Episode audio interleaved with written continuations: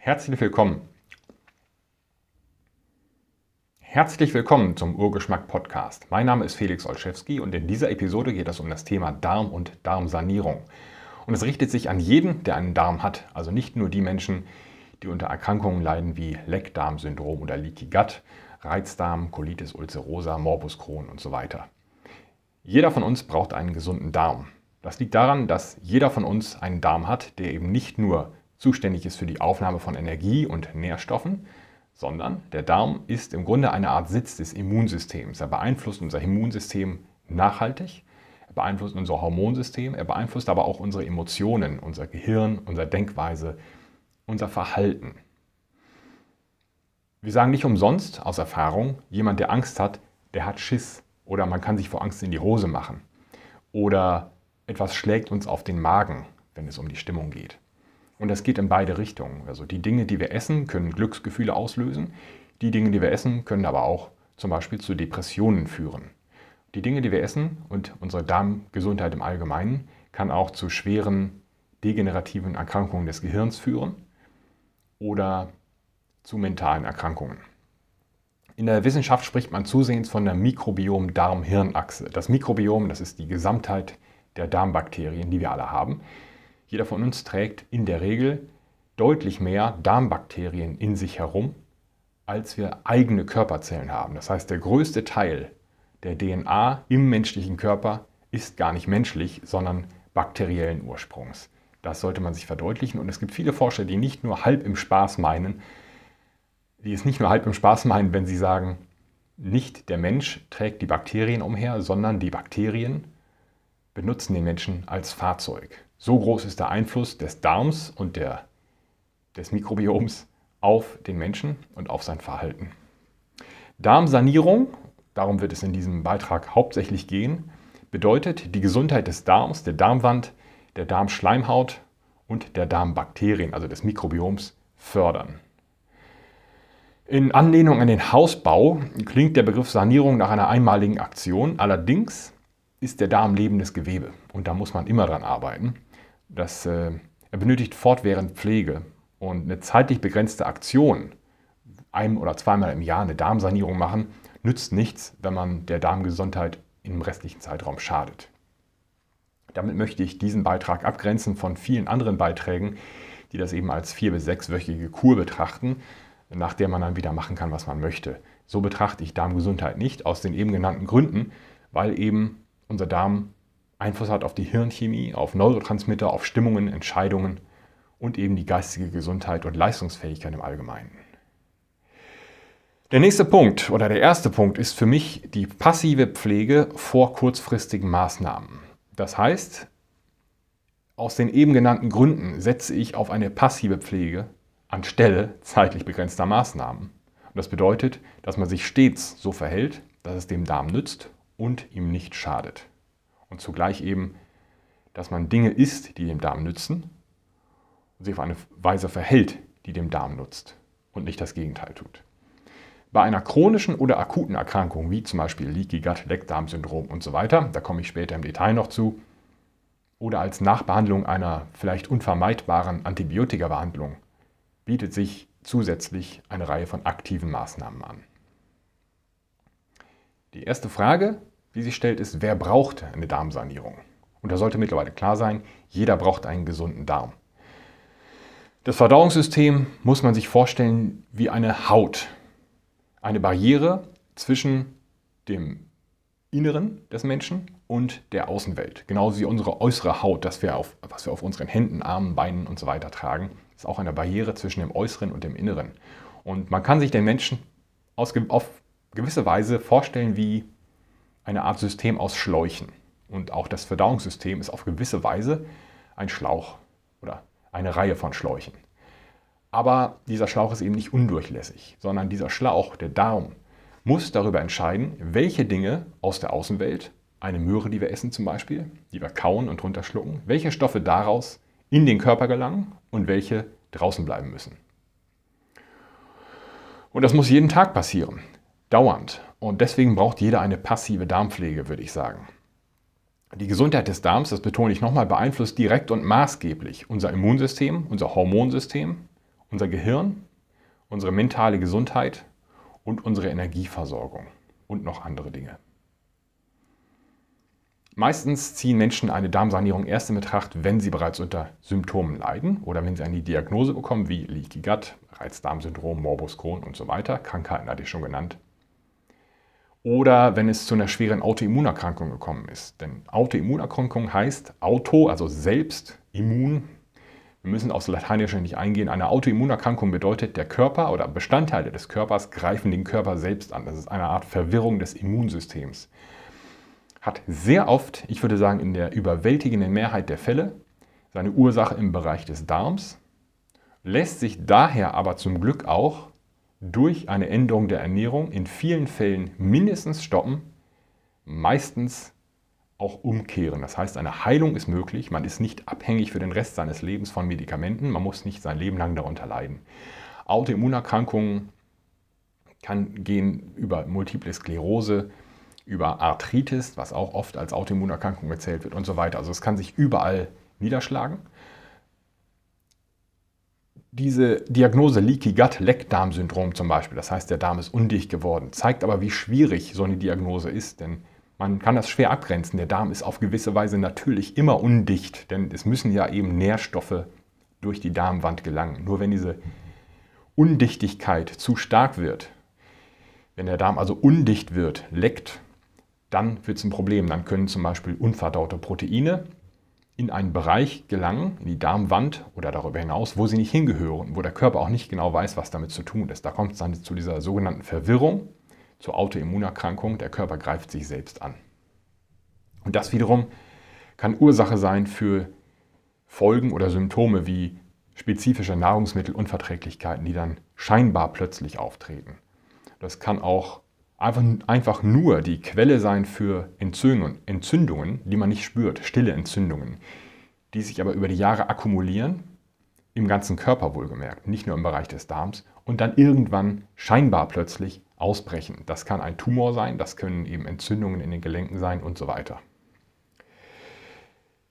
Das kann man also Jahre oder Jahrzehnte lang mit sich herumtragen oder man kann es vermeiden oder zumindest versuchen zu vermeiden und alles dafür tun durch passive Pflege des Darms. Den Wert täglicher Zahnpflege erkennt fast jeder. Und wenn es nur aus Angst vor dem Besuch beim Zahnarzt ist. Man kann den Mund als eine Art Tor zum Verdauungstrakt betrachten. Und die gleiche Pflege, die wir diesem Tor zum Verdauungstrakt zukommen lassen, sollten wir auch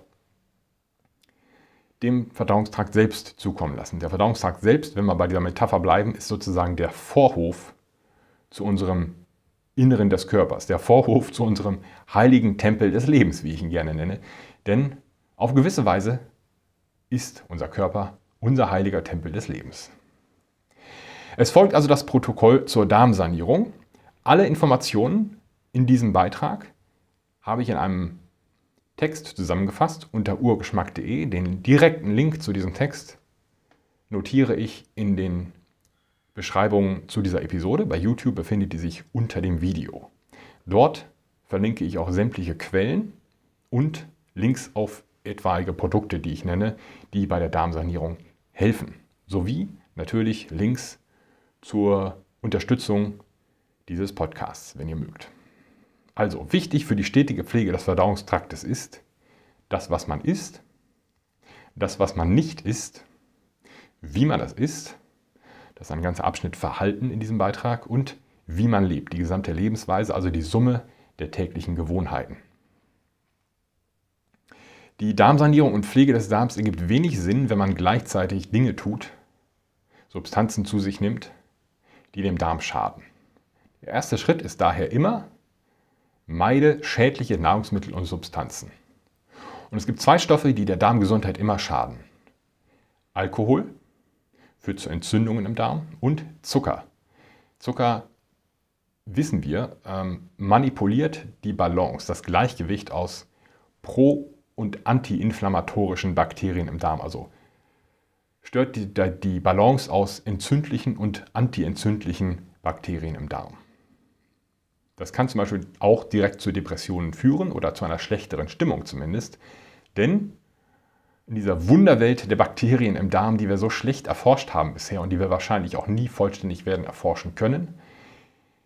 Den Stoff Serotonin kennt ihr vielleicht. Teilweise Serotonin ist ein Neurotransmitter, würde man sagen, der für eine gute Stimmung sorgt. Man sagt oft, gehört zu den Glückshormonen. Man muss die immer ein bisschen auseinanderhalten und sortieren. Da möchte ich auch nicht zu sehr ins Detail gehen. Serotonin sorgt jedenfalls für eine Art Zufriedenheit im Hier und Jetzt. Und das kann der Mensch selbst produzieren, aber auch die Bakterien im Darm können Serotonin produzieren.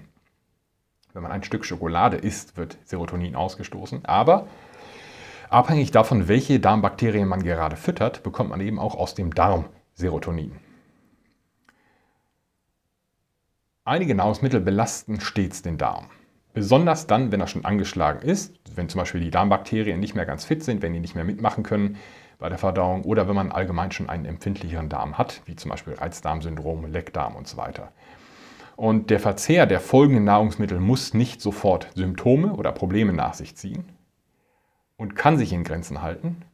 Wenn man allerdings seinen Darm ideal pflegen möchte und sich was Gutes tun möchte, dann sollte man möglichst wenig dieser Lebensmittel essen. Das ist zum einen Weizen, nicht nur wegen des enthaltenen Glutens, sondern auch wegen des enthaltenen WGA oder Weizenkeimagglutinin. Das hat einen negativen Einfluss auf die Darmwand. Ähm, allgemein glutenhaltige Getreide und wenn man sie isst, dann möglichst nur richtig eingeweicht und in geringen Mengen. Zum richtigen Einweichen werde ich ebenfalls einen Beitrag verlinken in dem Beitrag, den ich unter diesen Text, äh, unter diese Episode setze. Oder eben möglichst wenig. Deswegen ist die Formulierung möglichst wenig dieser Lebensmittel essen, am besten natürlich gar nichts davon. Hülsenfrüchte und wenn auch dann wieder nur richtig eingeweicht und in geringen Mengen. Darunter Erbsen, Bohnen, Linsen und Erdnüsse. Erdnüsse sind nämlich botanisch betrachtet keine Nüsse, sondern eben Hülsenfrüchte. Auch die führen zu Reizungen des Darms. Und wenn es nur durch die Blähung ist, aber eben auch durch etwaige enthaltene Lektine bei einer nicht vollständigen, sorgfältigen Vorverarbeitung. Und Süßstoffe verändern in einigen Fällen ebenfalls das Gleichgewicht der Bakterien im Darm. Die Forschung dazu ist noch nicht abgeschlossen. Also, solange es aber keine eindeutige Aussage dazu gibt und keine eindeutigen Erkenntnisse, empfiehlt sich eben der Verzicht auf, Süßstoffe zur passiven Pflege des Darms. Äh, ein empfindlicher oder zeitweise gereizter Darm kann auch auf scheinbar harmlose Lebensmittel der sogenannten FODMAP-Gruppe reagieren. FODMAP, F-O-D-M-A-P sind fermentierbare, kurz zusammengefasst, fermentierbare Mehrfachzucker und Polyole, das sind bestimmte Stoffe aus Lebensmitteln. Auch dazu alle Details im, in einem Link, das ist sehr speziell, da braucht man, bräuchte man ein eigenes Video zu. Das sind Lebensmittel, die allgemein im Darm auch zu einem größeren Teil oder vollständig fermentieren und dadurch zu Blähungen führen können. Und diese Blähungen, egal ob sie abgehen oder nicht abgehen, können eine starke Reizung der Darmwand, der Darmschleimhaut nach sich ziehen. Und wenn man eben schon unter einem gereizten Darm leidet, dann kann es sinnvoll sein, zumindest für eine Zeit, auf diese Lebensmittel zu verzichten. Einige davon sind eben zum Beispiel die Hülsenfrüchte. Äpfel würden auch dazu gehören, Äpfel und Birnen, wegen der enthaltenen entsprechenden Zucker. Der zweite große Abschnitt ist, ist darmpflegende Lebensmittel. Zur Pflege gehört die direkte Heilung der Darmwand, also Darmschleimhaut, Epithel, als auch die Versorgung des Mikrobioms, also der Bakterien im Darm. Und das ist eine Gratwanderung, denn die Mikroben im Darm freuen sich auch über Nahrungsmittel, die der Darmwand schaden können, zum Beispiel über Hülsenfrüchte, weil sie eben fermentieren. Also die Fermentation heißt letztlich, die Bakterien essen dieses Lebensmittel auf und produzieren dabei Gas. Das sind die Blähungen. Das ist also diese Gratwanderung. Auch eine Zwiebel ist zum Beispiel grundsätzlich sehr gesund, hat, hat tolle Mikronährstoffe und so weiter erzeugt jedoch Blähungen und kann dadurch eben wieder den Darm reizen in empfindlichen Fällen. Da muss man eben abstufen. Habe ich, geht es mir gut grundsätzlich? Leide ich unter Blähungen? Oder habe ich das im Griff? Habe ich ein Mikrobiom zum Beispiel, das besonders gut damit klarkommt, das keine, keine besonders großen Gasmengen erzeugt?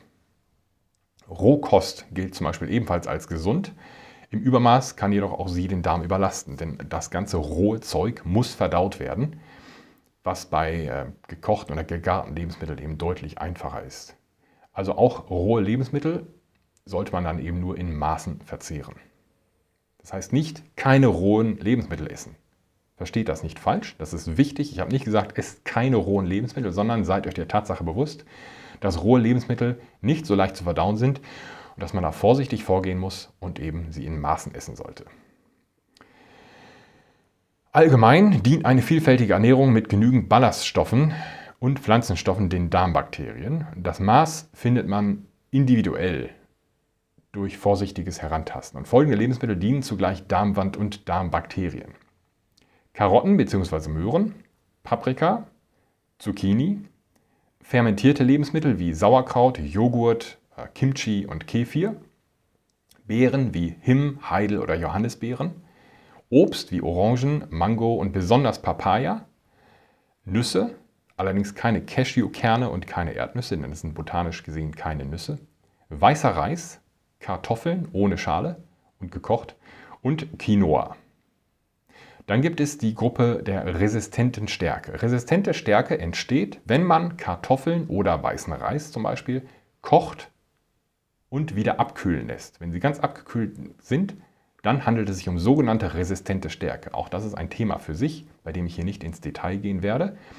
Diese resistente Stärke ist jedenfalls bei Darmbakterien sehr beliebt und ist ein gutes Futter, gilt als gutes Futter für Darmbakterien. Damit tut man seinem Mikrobiom etwas Gutes. Auch da kann das aber eben im Übermaß zu stärkeren Blähungen führen, was eben bei einem gereizten Darm, speziell mechanisch gereizten Darm, wieder zu Problemen führt. Auch da ermittelt man seine verträgliche Tagesdosis am besten durch Ausprobieren. Ähm, die abgekühlten Kartoffeln oder der Reis entfalten ihre Wirkung als resistente Stärke auch nach dem Wiederaufwärmen. Also man muss sie nicht kalt essen, man muss sie eben nur einmal garen und abkühlen lassen. Dann kann man sie auch wieder aufwärmen. Und in vielen Fällen haben Studien gezeigt, dass die Wirkung dann sogar noch besser ist als resistente Stärke. Der nächste Schritt sind Mikronährstoffe zur Darmsanierung. Und das ist ein kurzer Schritt, denn für gute Funktion muss der Darm sich an, allem, an einem reichhaltigen Buffet von Nährstoffen bedienen können.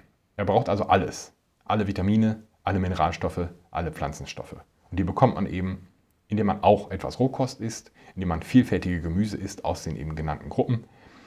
Und zwar möglichst überreichlich. Nur ein gesunder Darm, und das ist wichtig, kann diese Nährstoffe überhaupt aufnehmen und an die übrigen Organe weitergeben. Das heißt, wenn man unter einem Mikronährstoffmangel leidet, kann man sich erstmal die Frage stellen, woran liegt das? Bekomme ich nicht genug oder nehme ich genug ein, aber mein Darm kann sie nicht aufnehmen aufgrund einer Darmerkrankung oder kann sie nur schlecht aufnehmen. Das heißt, um einen Mikronährstoffmangel zu beheben, muss nicht unbedingt der nächste Schritt sein, immer mehr dieses einen spezifischen Mikronährstoffs aufzunehmen, sondern man kann sagen, es kann vielleicht einige Zeit dauern, bis ich den Darm geheilt habe und dann erst kann er diese, dieses reichhaltige Mikronährstoffbuffet überhaupt aufnehmen und an mich als Mensch weiterleiten. Der nächste Schritt sind Nahrungsergänzungsmittel zur Darmsanierung. Das ist eine gezielte Pflege, eine Kur oder vielleicht möchte man möchte der eine oder andere das Wunderheil oder Wundheilung nennen, nicht nicht Wunderheilung, sondern Wundheilung. Es gibt Stoffe, die dem Darm besonders gut tun und deren Anwendung sich besonders bei Erkrankungen wie Leaky Gut als sehr hilfreich empfiehlt und erwiesen hat. Beim Reizdarmsyndrom ebenso, auch bei Morbus Crohn und Colitis ulcerosa kann das sehr helfen. Zwei dieser erprobten Stoffe sind auch wissenschaftlich sehr gut erforscht, mindestens zwei davon, und die gelten als sicher Glutamin ist der eine. Glutamin ist eine Aminosäure. Das ist keine essentielle Aminosäure. Das heißt, der Mensch kann sie selbst herstellen und sie gilt als die am meisten im menschlichen Körper vorkommende Aminosäure. Wir haben reichlich davon. Trotzdem kann es eben hilfreich sein, sie zusätzlich einzunehmen, um sie eben gezielt dem Darm zuzuführen und ihren Nutzen zu genießen. Die Glutaminsäure unterstützt die Mikrobiombalance. Sie erhöht die Integrität der Darmwand und minimiert Entzündungen bei Reizung der Darmschleimhaut. Also dient dem Mikrobiom, der Darmwand und der Darmschleimhaut. Allen drei. Mit der Dichtigkeit des Darms, das hat zu tun mit den sogenannten Tight Junctions. Das sind Verbindungen zwischen einzelnen Zellen sozusagen. Und die sind im Falle von einem Leckdarmsyndrom, Leaky Gut, beschädigt. Die sind undicht geworden eben an diesen Stellen. Und Glutamin setzt genau da an und sorgt für eine Pflege dieser Verbindungen, dieser Tight Junctions, dieser sogenannten, also den Zellzwischenräumen. Die Stellen wohlgemerkt, wo eigentlich durchaus Mikronährstoffe durchgehen sollen, aber eben nicht zu große Bestandteile sozusagen. Bei Glutamin ist es so, die Tagesdosis wurde empfohlen mit 15 bis 30 Gramm pro Tag zur Pflege der Darmwand. Es empfiehlt sich zur langsamen Gewöhnung mit 5 Gramm pro Tag anzufangen und äh, das schrittweise zu erhöhen, denn es kann sonst zu einer Art Unverträglichkeit kommen. Das ist bei vielen Stoffen so, wenn man sehr viel plötzlich einnimmt, ähm, kann es sein, dass der Körper das nicht so gut verkraftet. Deswegen sollte man langsam anfangen und das dann steigern. Glutamin wurde von der FDA, von der amerikanischen Food and Drug Administration, für 14 Gramm pro Tag gelten als sicher definiert. Mehr haben sie aber einfach nicht getestet und in Studien wurden eben bis zu 60 Gramm pro Tag als absolut sicher nachgewiesen. Das ist also, da muss man sich keine Sorgen machen. Und äh, viele Menschen im Bereich Bodybuilding kennen Glutamin auch als Aminosäure, die sie separat gerne einnehmen, weil sie sich davon bestimmte Wirkungen erhoffen. Das ist der eine Stoff. Der nächste Stoff ist Zink-L-Carnosin oder Zink-Carnosin. Davon zweimal 37,5 Milligramm am Tag. Das hilft der Heilung der Darmwand und eben genau spezifisch dieser Tight Junctions, von denen ich gerade gesprochen habe, also den Zellzwischenräumen. Diese beiden Stoffe wirken separat und in Kombination. Das wären zwei Stoffe, die sich empfehlen für Menschen, die am Leaky Gut leiden oder am Reizdarmsyndrom und an anderen Darmerkrankungen, die sich aber auch empfehlen für Menschen, die es mal ausprobieren möchten, um zu sehen, ob sie sich dann vom Darm her besser fühlen, die also keine diagnostizierte, konkrete Darmerkrankung oder Darmentzündung haben, die aber den Eindruck haben, das könnte besser gehen, das könnte besser funktionieren. Beim Glutamin ist Vorsicht geboten, es gibt bei einigen Menschen, die unter einer Glutenunverträglichkeit leiden, zeitweise oder dauerhaft, äh, Unverträglichkeitserscheinungen. Je nachdem. Also nicht jeder, der unter einer Glutenunverträglichkeit leidet, hat ein Problem mit Glutamin, aber man sollte sich auch da eben bewusst machen, dass es dazu kommen kann und aufmerksam sein, ob es dann zu Symptomen kommt und in dem Fall eben Glutamin nicht erstmal verwenden, bis der Darm geheilt ist. Denn auch so eine Glutenunverträglichkeit, wenn sie aufgetreten ist, kann eben allein zurückzuführen sein auf ein Leckdarmsyndrom oder auf eine andere Darmerkrankung. Und wenn diese Darmerkrankung behoben ist, ist es in vielen Fällen so, dass auch die, diese starke Glutenunverträglichkeit wieder wegfällt. Der nächste Schritt ist das Verhalten zur Darmsanierung und Darmpflege. Denn nicht nur das Essen beeinflusst die Darmgesundheit, sondern das Essverhalten, die Art, wie wir essen, der Umgang mit Stress, die Schlafhygiene. Dazu habe ich einen längeren Beitrag gemacht, den ich ebenfalls unter diesem Video verlinke. Unser Ausmaß an Bewegung, Sport und auch Persönlichkeitsentwicklung. All diese Dinge entscheiden über den Zustand des Verdauungstrakts. Das erste ist erstmal das Essverhalten. Da hat man direkte mechanische Auswirkungen auf die Verdauung und eben auch auf die Belastung des Darms. Äh, wer schlingt und wenig kaut und praktisch keinerlei Esskultur pflegt, schadet seinem Darm. Wer schnell isst, schadet seinem Darm. Ähm, es ist wichtig, dass die Verdauung bereits im Mund beginnt, dass man also sorgfältig kaut, dass, wie man es auch in der Schule lernt, die, der Nahrungsbrei mit Speichel durchsetzt wird. So ekelhaft einige Menschen das von der Vorstellung her finden. Das ist nun mal das, was passiert, wenn wir essen damit der Magen seine Aufgabe überhaupt voll erfüllen kann. Denn vor dem Darm sitzt der Magen und der Magen hat eigentlich die Aufgabe, zum Beispiel Proteine so weit zu zersetzen, dass nur noch Aminosäuren übrig bleiben und eben keine unverdauten Proteine in den Darm gelangen, wo sie dann unter Umständen bei einem leicht beschädigten Darm größere Schäden anrichten können. Beim Essen ist daher wichtig, in Ruhe und langsam essen, nicht schlingen, gründlich kauen, aufmerksam essen, also wirklich die Konzentration oder den Fokus lenken auf das, was man da gerade isst und das, was gerade im Mund passiert, das, was man schmeckt. Auch das Schmecken ist wichtig, damit durch eine Rückkopplungsschleife im Körper der Verdauungstrakt weiß, was ihn da erwartet. Und beim Essen auch mal kurze Pausen einlegen. Also nicht permanent durchgehend essen, sondern einfach mal das Besteck zur Seite legen, sich zurücklegen, kauen und schlucken. Zwischen den Mahlzeiten sollte der Verdauungstrakt Zeit haben zum Verdauen und deswegen empfiehlt sich regelmäßige Mahlzeiten einhalten, Uhrzeiten für die Mahlzeiten. Zwischen den Mahlzeiten nicht naschen oder möglichst wenig, vor allen Dingen eben nicht dauerhaft. Und in den drei bis vier Stunden vor dem Zubettgehen nichts mehr essen, damit der Darm genug Zeit hat vor dem Schlafen für die Verdauung und damit das nicht in der Nacht passieren muss, wo die Belastung dann einfach größer ist. Der nächste Unterpunkt dieses Verhaltens zur Darmsanierung und Darmpflege ist Stress. Der Begriff Mikrobiom-Darm-Hirnachse suggeriert nicht nur den Einfluss unserer Darmgesundheit auf das Gehirn, sondern auch den Einfluss unseres Gehirns, unserer Gedanken, unserer Emotionen auf den Darm. Ne? Hatte ich vorhin schon gesagt, Dinge können uns auf den Magen schlagen. Aufregung beim Essen ist nicht gesund, das stört die Verdauung. Akuter Stress, panische Momente lösen häufig Durchfall aus, auch das kennen viele Menschen. Daher gehört eben zu passiver Darmpflege auch aktive Stressbewältigung im Alltag, nicht nur während des Essens, sondern den gesamten Tag. Das heißt, Verwaltung, Wirksamkeit und Effizienz auf der einen Seite bei allem, was man tut, nicht nur bei der Arbeit, sondern auch bei Dingen, die man im Haus tut oder beim Hobby und so weiter. Und Akzeptanz auf der anderen Seite. Es gibt Dinge, es gibt Herausforderungen im Leben, denen können wir nicht aus dem Weg gehen. Da hilft kein Jammern und kein Klagen, die muss man angehen oder zumindest über sich ergehen lassen. Das ist Akzeptanz. Akzeptanz heißt auch zu hinzunehmen und zu verstehen, dass die tägliche To-Do-Liste, die tägliche Aufgabenliste erstmal überschaubar scheint, im nächsten Schritt aber auch unendlich scheint. Diese Liste der Dinge, die man zu tun hat, endet nie. Es gibt immer noch mehr zu tun und ich würde sagen, die Liste wird im Verlauf des Lebens immer nur noch länger. Was man lernen muss, ist dann eben zu priorisieren und eben zu begreifen, es ist immer was zu tun. Man muss eben am bestimmten Punkt sagen, bis hier geht es und heute geht nicht mehr, morgen ist auch noch ein Tag.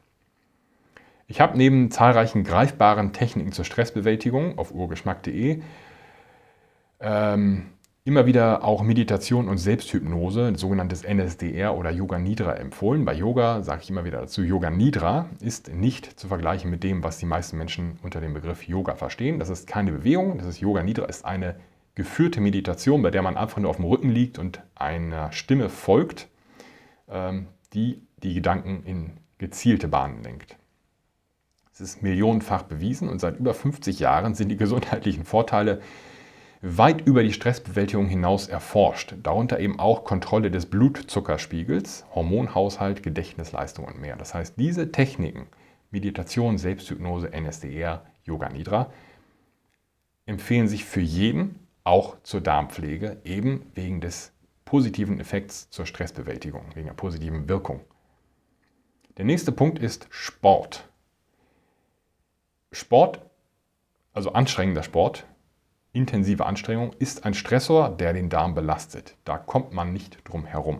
Aber der gesundheitliche Nutzen von Sport ist unterm Strich deutlich positiv. Das heißt, man sollte jetzt nicht sagen, ich muss mit dem Sport aufhören, um meinen Darm zu pflegen. Das habe ich nicht gesagt, das würde ich nie sagen. Man muss sich dieser Tatsache nur bewusst sein, wenn jemand jeden Tag 10 Kilometer Marathon läuft oder 10 Kilometer Ausdauersport, Ausdauerlaufen, Ausdauerfahrradfahren betreibt, dann ist das eine Belastung für den Darm. Und so jemand, ein Sportler, ein Hobbysportler oder natürlich besonders ein Profisportler, sollte sich bewusst sein, dass er erhöhte Anforderungen an seinen Darm stellt und dementsprechend noch mehr Sorgfalt bei der passiven Darmpflege walten lassen. Der nächste Punkt ist Schlafhygiene. Schlaf ist essentiell für die Regeneration und einen gesunden Stoffwechsel. Darmgesundheit und passive Darmpflege erfordern Sorgfalt bei der Schlafhygiene. Und mehr darüber erfahrt ihr in meinem ausführlichen Beitrag über Schlafhygiene, den ich unter diesem Beitrag verlinke. Der nächste Abschnitt ist noch einmal Bewegung. Es gibt den Spruch, nach dem Essen sollst du ruhen oder tausend Schritte tun. Ich würde ruhen oder streichen und daraus machen, nach dem Essen sollst du tausend Schritte tun, aus vielerlei Gründen. Geh nach jeder Mahlzeit 10 Minuten zügig spazieren. Das dient der Verdauung. Mehr ist besser. Wenn du 20 Minuten spazieren gehen kannst, wenn du die Zeit dafür hast, dann mach das. Wenn es regnet, nimm einen Regenschirm mit oder eben nicht, dann wirst du nass. Ist nicht schlimm, das trocknet wieder. Ein umfassendes, regelmäßiges Sportpensum, wie ich es oben erwähnt habe, pflegt auf gewisse Weise doch auch die Darmgesundheit. Auch wenn es eine Belastung für den Darm ist, Bewegung, Durchblutung und so weiter ist immer auch gut für den Körper und somit auch für den Darm. Auf physischem, auf hormonellem und auf psychischem Weg. Weil ein gutes Sportpensum eben zum Beispiel zu einem Dopaminausstoß führen kann. Und dieses Dopamin wirkt sich dann wiederum positiv auf die Darmgesundheit aus. So muss man die Dinge aus mehreren Richtungen betrachten. Und der letzte Punkt beim Verhalten zur Darmsanierung und Darmpflege ist Persönlichkeitsentwicklung. Das hat natürlich auch mit Stress zu tun, aber wer sich als Mensch weiterentwickelt, kommt besser klar mit den Herausforderungen des Alltags und kann so Stress, Anspannung und Sorgen vermeiden, bevor sie auftreten. Muss also dann keinen Stress mehr bewältigen, sondern geht ihm schon so aus dem Weg oder lernt Techniken, um diese Dinge nicht als Stress zu empfinden. Und so können diese Zustände dann dem Darm gar nicht erst schaden. Ähm, Persönlichkeitsentwicklung erfordert Reflexion. Das ist ein sehr individuelles Thema. Jeder ist an einem anderen Punkt in seinem Leben. Nicht jeder ist bereit dazu, sich überhaupt zu verändern. Jedem würde ein bisschen Veränderung, ein bisschen Weiterentwicklung gut stehen. Es erfordert eben Reflexion und oft hilft dabei der Austausch mit anderen oder ein Coaching, eine Beratung, eine Lebenswandelberatung, wie auch immer. Das ist mein Beitrag zur Darmsanierung, zum Darm, zur Darmgesundheit und auch zu Tipps für Erkrankungen wie Leaky Gut, wie Reizdarmsyndrom, Morbus Crohn, Colitis ulcerosa, Darmentzündungen, Unwohlsein im Darm und so weiter. Alles, was mit Darmproblemen zusammenhängt. All diese Dinge sind darauf anwendbar. Wenn ihr Fragen dazu habt, stellt sie gerne in den Kommentaren bei YouTube. Ich bemühe mich, alle Kommentare zu lesen. Ich bemühe mich auch, alle Kommentare zu beantworten. Leider zeigt YouTube mir nicht immer alle Kommentare an. Das kann ich nicht ändern. Es tut mir leid. Ich hoffe, das war hilfreich für euch. Vielen Dank fürs Zuschauen und bis zum nächsten Mal.